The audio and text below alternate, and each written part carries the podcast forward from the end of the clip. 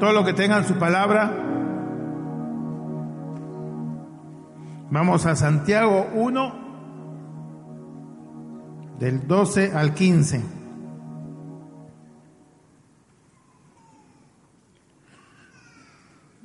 Pueden poner el tema, todavía no lo tienen.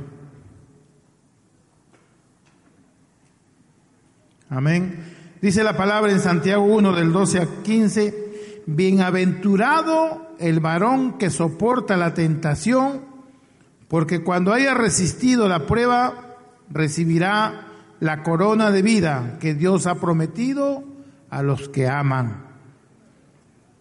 Cuando alguno es tentado, no diga que es tentado de parte de Dios, porque Dios no puede ser tentado por el mal, ni él tienta a nadie, sino que cada uno es tentado cuando de su, de su propia concupiscencia es atraído y seducido. Entonces la concupiscencia, después que ha concebido, da a luz el pecado, y el pecado siendo consumado, da a luz a la muerte. Amén. Amén, hermanos. Yo buscaba la palabra concupiscencia, viene del griego epitumia. ¿Y qué significa epitumia? Significa deseo sin control, impulsos sin control. Decir que cada uno de nosotros somos tentados por nuestros propios deseos incontrolables. Amén. Amén, hermanos son nuestros impulsos que nos llevan a cometer el pecado. Vamos a Mateo 26.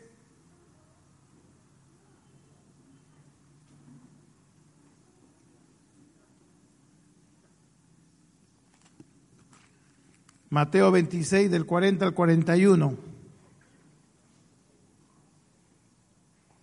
Vino luego a sus discípulos y los halló durmiendo y dijo a Pedro, así que no habéis podido velar conmigo una hora, velad y orad para que no entréis en tentación. El espíritu, la verdad, está dispuesto, pero la carne es débil. Amén. El espíritu está dispuesto, pero la carne es débil.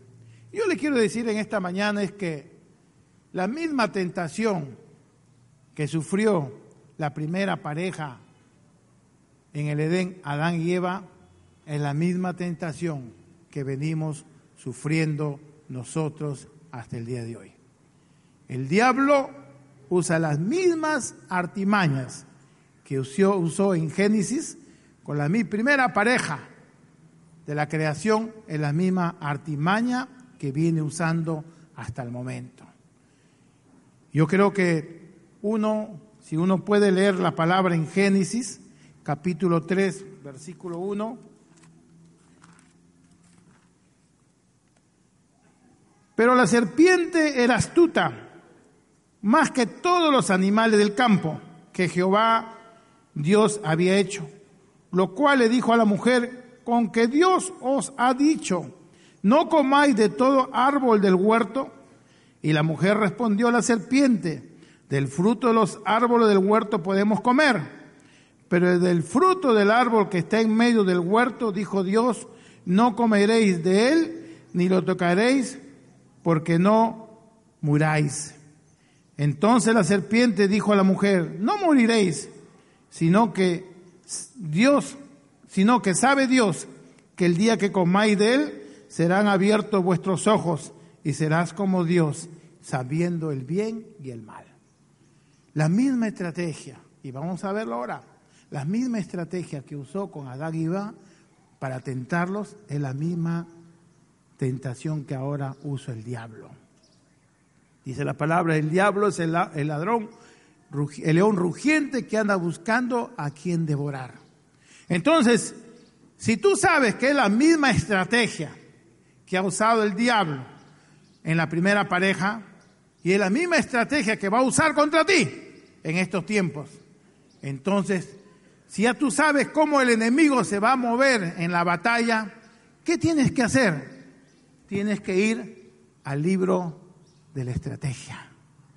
Tienes que ir a este lugar, a esta palabra, donde Dios te va a decir cómo te puede librar del diablo, cómo te puede librar de ese ladrón rugiente. ¿Cuánto lo creen?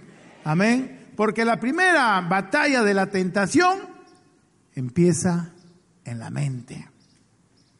Ahí empieza la primera batalla de la tentación. Por eso muchos dicen, no hermano, yo ya dejé el trago, yo ya me alejo de la fiesta, ya me alejo del licor, pero tu mente lo llevas hasta cuando vas a dormir.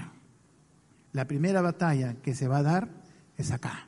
Y Dios nos ha dado la capacidad de poder determinar en nuestras mentes, en tomar la decisión entre el bien y el mal, en tomar la decisión entre la bendición y la maldición. el pecado es delicioso. ¿Quién no me puede decir que el pecado no es delicioso? El pecado es agradable, es, es eh, como usted puede decir, es, es eh, catancioso, el pecado es, es, te llena, pero te llena momentáneamente, porque sus consecuencias después de ese pecado son consecuencias de muerte. Amén. Amén, hermanos. Entonces, nosotros vamos a ver cuáles fueron los tres pasos que usó Satanás para esta primera pareja y los pasos que lo usa en tiempo de hoy, ¿no? Número uno, cuando Eva fue atacada por Satanás, ¿dónde estaba Adán? ¿Ah? Yo pregunto, ¿no? Si Eva fue atacada por Satanás, entonces ¿dónde estaba Adán? ¿Qué estaba haciendo Adán. Adán había descuidado a Eva o Eva se había apartado de Adán. A lo mejor estaban en pleitos, a lo mejor habían discutido, porque las mujeres desde que desde el Edén ya vienen fastidiando al hombre. No es ahora, así que ustedes no es de ahora, ustedes no son las primeras, vienen ya desde de tiempo pasado. Habían discutido, habían peleado, o a lo mejor Adán estaba jugando pelota, estaba alentando a la selección por otro lado, estaban con los amigos y Eva estaba sola. Las tentaciones generalmente se dan cuando la persona está sola. La gente que se aparta, este es tu grey, esta es tu congregación ¿Con quién tienes que estar? Con tu grey, con tu congregación. ¿Dónde viene el ataque del enemigo? Cuando tú sales de, tu congregación, cuando tú sales del grupo de amigos. Amén. Amén, hermanos. Por eso, por eso que tengan mucho cuidado las mujeres, ¿no? Las casadas, hablo de las casadas en, este, en esta oportunidad. A veces las mujeres castigan al hombre Ah, porque no me compraste este vestido, duermo espalda con espalda. Porque no hiciste esto, espalda con espalda. Y creen que está castigando al hombre. Pero lo único que estás haciendo es dejándolo solo para que Satanás lo tiente. Amén. Amén, mujeres. Igual manera, la única mujeres solteras que aplauden en la casa están... Igual sucede con el hombre. El hombre descuida a la mujer. El hombre se dedica a hacer otras cosas, no que yo trabajo, no que yo mis amigos, no que yo el partido de fútbol, no que yo esto, yo que el otro, y descuida a la esposa. Y es por eso que la esposa es tentada. Amén. Amén, hermanos. Entonces, lo primero que usó Satanás contra Eva es que Eva estaba sola. Y es lo que va a usar el diablo en este tiempo. Cuando tú te sientas sola, cuando tú digas, no, mi marido ya no me quiere, que mi marido ya no me abraza, que mi marido ya no es cariñoso, que mi marido ya no es amoroso, que mi... El diablo te va a poner una persona que te diga, eres la más bonita, eres la más preciosa, cómo ese hombre te puede descuidar y te va a comenzar a hablar en tu soledad. Y tú crees que ese va a ser el complemento que te faltaba. Pero eso va a significar solamente la muerte para ti y la muerte para tu familia. Amén. Amén, hermanos. Segundo paso. Eva estaba donde no debería estar. ¿Dónde estaba Eva? Estaba mirando el árbol del bien y del mal. Estaba mirándolo. Estaba en el lugar que no debería estar. Satanás te va a tentar cuando estás en el lugar donde tú no deberías estar. Cuando tú sabes que en ese lugar tú vas a caer en la tentación. Amén. Por eso eh, dijo, ¿qué haces Eva? Mirando acá. Mira el arbolito hecho Dios que no comamos. Y el diablo que le dijo, no puedes comer. Si tú sabes que tu debilidad es el licor y te vas a ir a una cantina, a una fiesta donde hay licor, ¿qué va a pasar? Vas a caer. Vas a, caer. Si tú sabes que vas a un lugar donde hay tentación para tu vida, donde hay mujeres que te van a hacer caer, entonces ¿para qué vas? Estás en un lugar donde no deberías estar. Y la mayor de las tentaciones, ¿por qué? Porque la tentación no se da, el pecado no se da inmediatamente. El pecado primero se concibe acá. Dice, había un predicador que decía, el pecado son como los pajaritos que dan vueltas a través de tu cabeza, pero solamente tú eres el que tienes que tomar la decisión si has nido o no has nido. Nadie está libre de que no sea tentado, nadie está libre de malos pensamientos, nadie está libre pero de cada uno de nosotros va a depender si tú lo dejas que ponga un huevo o no en tu cabecita. Y si tú vas a un lugar donde sabes que tú no estás fortalecido en eso, ¿a qué vas? ¿A qué vas? Vas con una intención, ya lo fuiste, tu mente ya ha ido programada, no voy a ir ahí. Yo les cuento un testimonio. Yo me acuerdo que me había convertido, estaba nuevo en el Señor, y era presidente de los exalumnos del Mundo Mejor. Y hacíamos fiesta, cada 30 de diciembre había, hacíamos fiesta. Y traíamos una orquesta de Trujillo, me acuerdo del Maizal, creo que se llamaba Trujillo, esa orquesta. Y yo ya me había convertido yo con otro hermano, de, también que era mi vicepresidente de la, ¿no? El que ahora está de pastor hermano Juan Flores. Nos habíamos convertido, pues, estábamos en, pero teníamos que hacer la fiesta porque habíamos contratado. Entonces, antes de irnos a la fiesta, oramos los dos, pues, Señor, que nadie nos tiente, Señor, que nadie nos tiente, que nadie nos pase una botella de cerveza, Señor, fortalécenos. Y nos fuimos a la fiesta y Dios cumplió, porque nadie, todo el mundo se había enterado que nos estábamos yendo a una iglesia evangélica y nadie se acercaba ni a sacarnos a bailar, ni a darnos una cerveza. Y llegó una hora que yo le dije al hermano Juan, Juan, vámonos porque nadie nos tiente, hermano. Está aburrido. Porque eso es mentira, que tú te pongas a orar, Señor, que, no me vayan a tentar. Si estás yendo al lugar donde hay la tentación, estás en el lugar que no te corresponde estar, ¿cómo es que no vas a caer? Amén. Amén, hermanos. Si uno sabe que va a ir a ese lugar y en ese lugar está algo que tú tienes en tu mente, que ya sabes que ha sido tu lucha. No, me llamó un amigo, yo fui con ese amigo este, éramos amigos nada más. Pero tú sabes que ha habido, ha habido un sentimiento. ¿A qué te vas a ese lugar?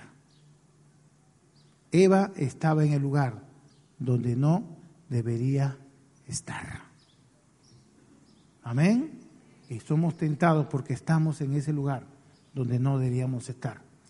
Y tercero,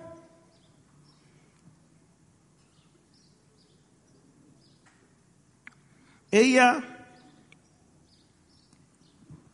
no estaba consciente que podía caer en tentación. ¿Qué le quiero decir con esto? Que nadie, todo el mundo cree que, ah, no, yo estoy fuerte. ¿Qué dice la palabra? Mire que no está firme, mire que no caiga. No, yo eso lo superé, ya lo superé, ya yo el licor ya lo dejé, el cigarro ya la droga ya yo la dejé, ya las mujeres ya yo lo dejé. A mí nada me hace caer. Eva no estaba consciente que podía caer. Y la mayoría de acá no está consciente que puede caer. Porque si Eva estaba consciente de que eso le podía haber hecho caer, ¿qué hubiera hecho Eva? Ni se hubiera acercado, ni hubiera permitido que el diablo le abre, ¿o no? Si tú estás consciente de que puedes caer en ese pecado, yo te, aseguro que ni a 100 metros estás de ese lugar.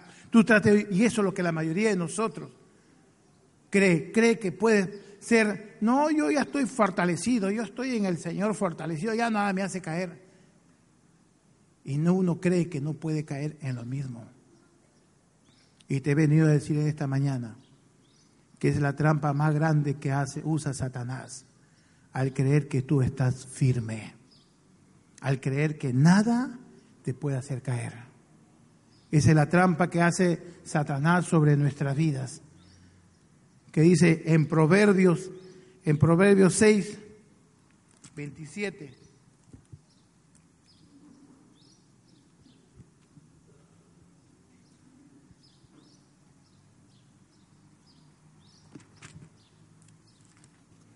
¿Qué dice Proverbios 6, 27? ¿Tomará el hombre fuego en su, en su seno sin que sus vestidos ardan? ¿Andará el hombre sobre brasas sin que sus pies no se quemen? No puedes jugar con algo que al final sabes que te va a perjudicar. No puedes jugar con algo. Todas las personas que han entrado a un deporte de riesgo siempre, siempre han sufrido o un accidente o han acabado muertos. Siempre. Si tú comienzas a permitir que hay un coqueteo, que te hablen, que te digan, y permites, es como jugar con fuego. Al final te vas a terminar quemando. Te vas a terminar quemando, lastimando. Por eso que nosotros debemos estar conscientes que Satanás no descansa. Así como Dios nunca descansa, tampoco Satanás descansa. Y está buscando que tú vuelvas a caer y regreses a la misma miseria de antes. Mire lo que le ocasionó Adán y Eva. Mire lo que le ocasionó. Por ellos entró el pecado a este mundo y trajo maldición Hoy estamos en el ciclo 21 y todavía seguimos recibiendo maldición de ese, de tiempo. El pecado va a traer maldición a tu familia. Pero yo te quiero decir algo. Vamos a Juan 15, 1, 2.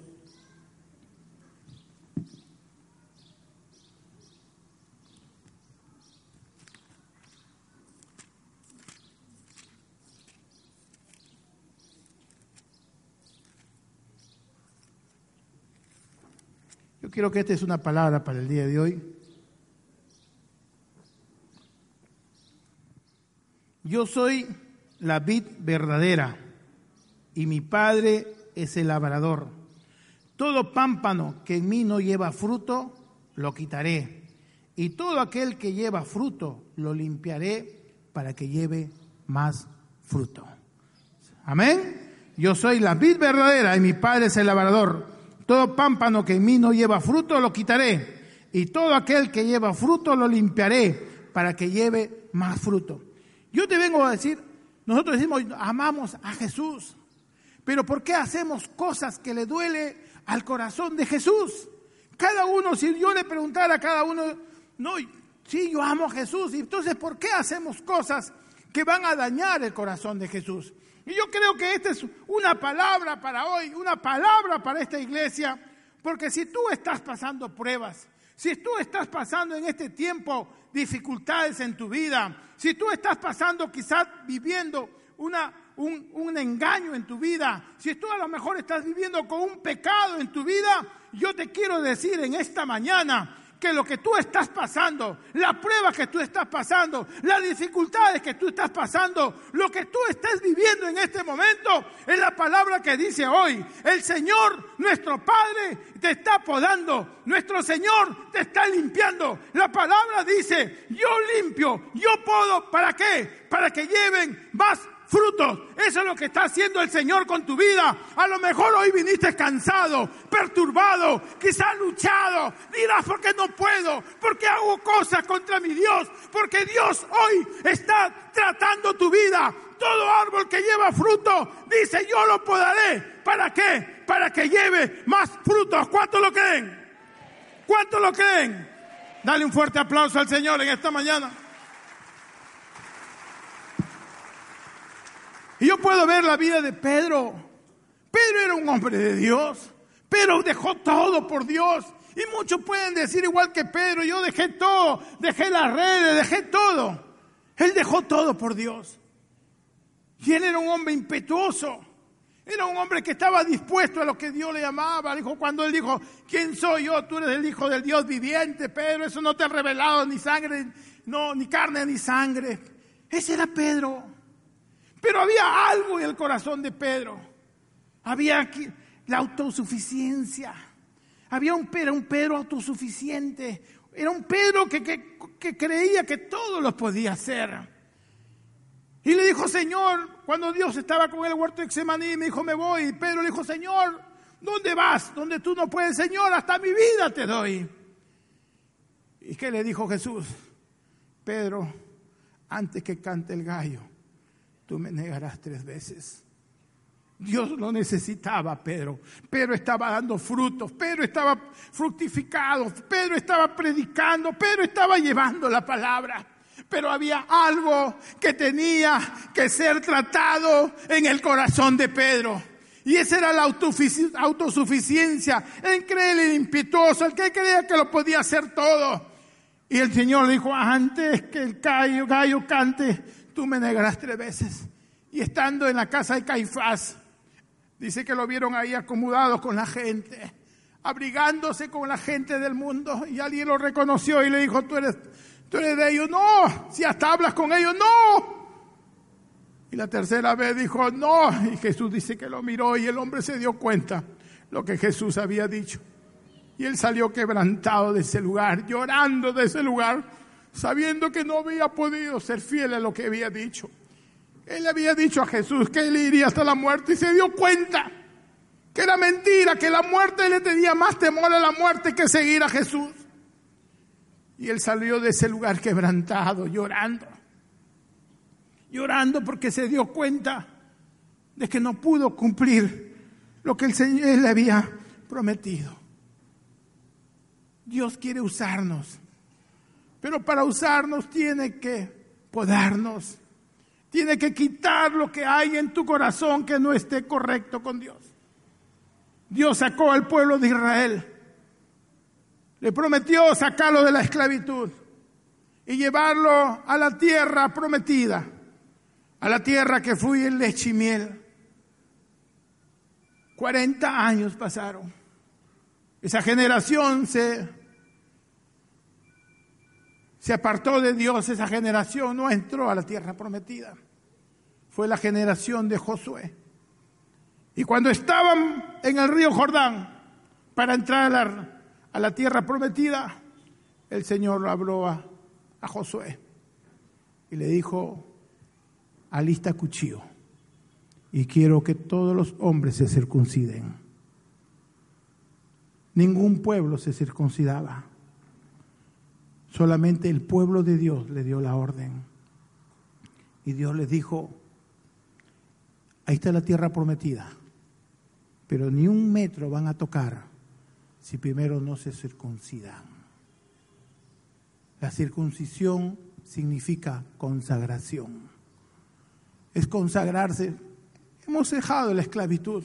Hemos dejado todo lo que Dios nos ha dicho. Estamos en la tierra prometida. Dice, Señor, ¿por qué no hay la bendición? Tú nos has prometido. Y Dios le dijo, antes que tomen un metro de la tierra prometida, tiene que haber la circuncisión. Sin circuncisión no hay consagración. Sin bendición no hay consagración. Sin consagración no hay bendición. Dice que todo el pueblo tuvo que todo el pueblo con Josué se circuncidado. Antes de entrar a la tierra prometida, había, había un filo de propucios ahí demostrando que ese pueblo estaba diciendo, Señor, viene mi bendición, pero primero voy a consagrarme a ti. Dios no nos puede dar bendiciones si no hay consagración en nuestro corazón. La consagración en nosotros, perdón, la circuncisión en nosotros es, es en nuestro corazón. Tenemos que pedirle a Dios, Señor, saca, saca lo que no es correcto. Quita de mi vida lo que, lo que no sirve. Arráncalo para que pueda venir la bendición. Quizás nosotros estamos en este lugar intentando, diciendo, Señor, he dejado tantas cosas, te he seguido, Señor, estoy, estoy haciendo obras, estoy trayendo vidas, tengo fruto, pero el Señor te dice en esta mañana, yo quiero darte más fruto, yo quiero darte más bendición, pero primero tiene que haber circuncisión en tu corazón. Primero tienes que sacar lo que te hace daño, tienes que sacar lo que no está de acuerdo con mi palabra. Dice Abraham, Abraham fue un hombre de Dios. Abraham le dijo, Dios le dijo a Abraham, deja tu pueblo, deja tu parentela. Él obedeció. Dejó todo, dejó todo. Vamos al capítulo 17 de Génesis.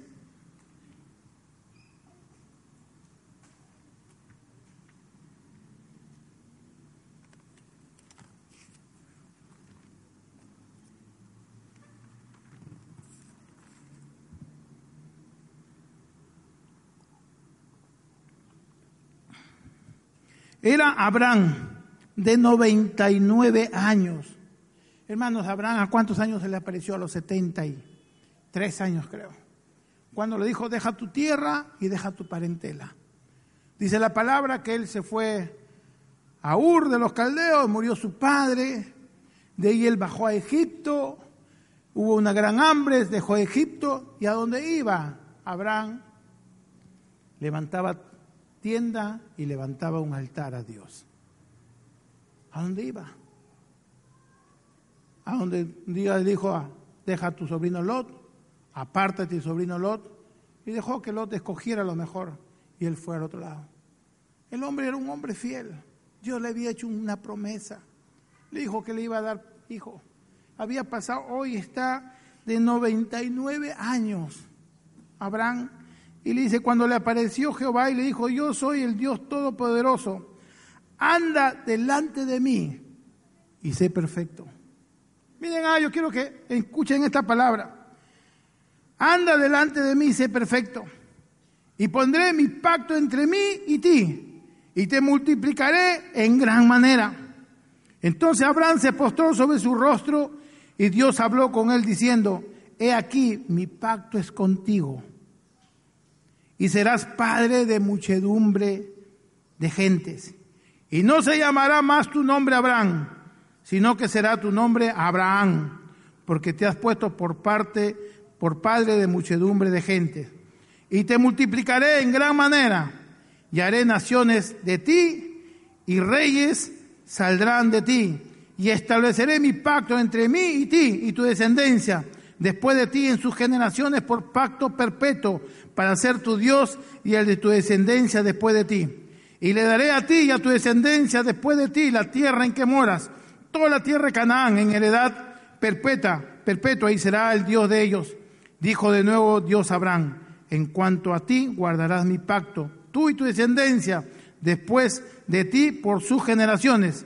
Este es mi pacto que guardaréis entre mí y vosotros, y tu descendencia después de ti será circuncidado todo varón de entre vosotros.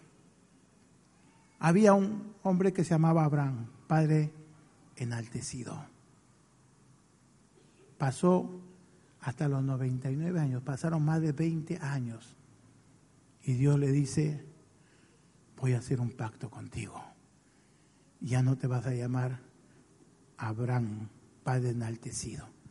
Te vas a llamar Abraham, padre de muchedumbre. ¿Qué pasó en ese proceso? De un padre enaltecido, que es cierto, obedeció a Dios, hizo todo lo que Dios le dijo, pero había algo, había algo que cortar. Por eso le dijo, circuncida.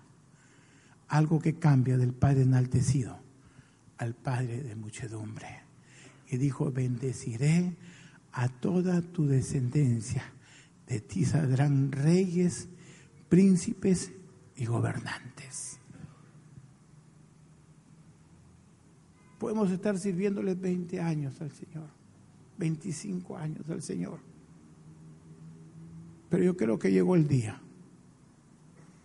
llegó el día que Dios dice, quiero que avancen más, quiero darle más frutos a ustedes, quiero que fructifiquen, quiero que multipliquen, pero tiene que haber una circuncisión de su corazón. Tienen que sacar lo que no es correcto. Tienen que arrancar de su corazón lo que no está de acuerdo conmigo. El águila dice que vive 70 años, 70 años. Pero los 40 años de vida, el águila ya tiene el pico encorvado, ya tiene el pico encorvado, ya tiene las plumas, son muy pesadas para que él, él pueda volar y las garras están muy dobladas para que pueda agarrar su presa.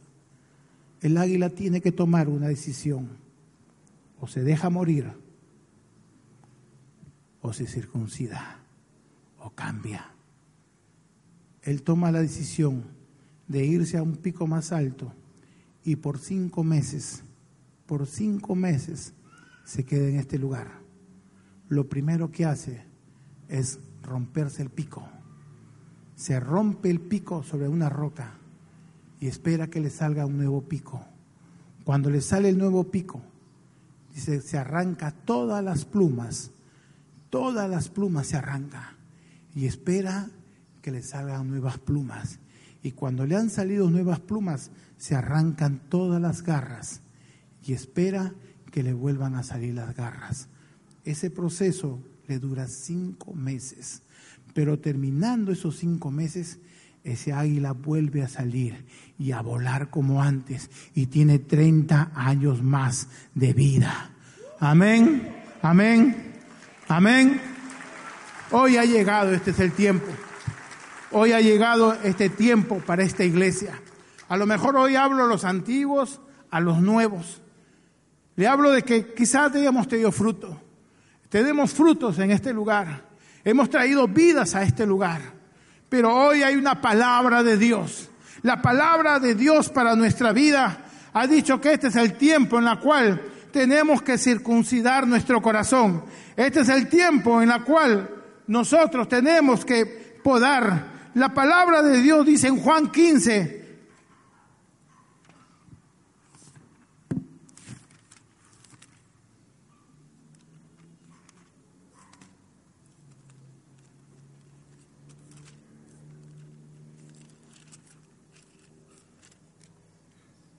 Yo soy la vid verdadera y mi Padre es el lavador. Todo pámpano que en mí no lleva fruto, lo quitaré. Que nadie de nosotros sea quitado, hermano. Que nadie de nosotros sea quitado. Dice la palabra, dice, todo pámpano que en mí no lleva fruto, lo quitaré. Y todo aquel que lleva fruto, lo limpiaré para que lleve más fruto. Hemos traído muchas vidas al Señor en esta iglesia. Hemos traído muchas vidas, hemos predicado, tenemos frutos. Pero hoy ha llegado el día en que el Señor dice, o te quedas como el águila y esperas morir, o tomas una decisión de cambiar para que puedas seguir viviendo. Hoy ha llegado el día para esta iglesia. No nos podemos detener en este grupo. Hoy ha, llegado el día en que tenemos que cambiar, en que tenemos que ser podados.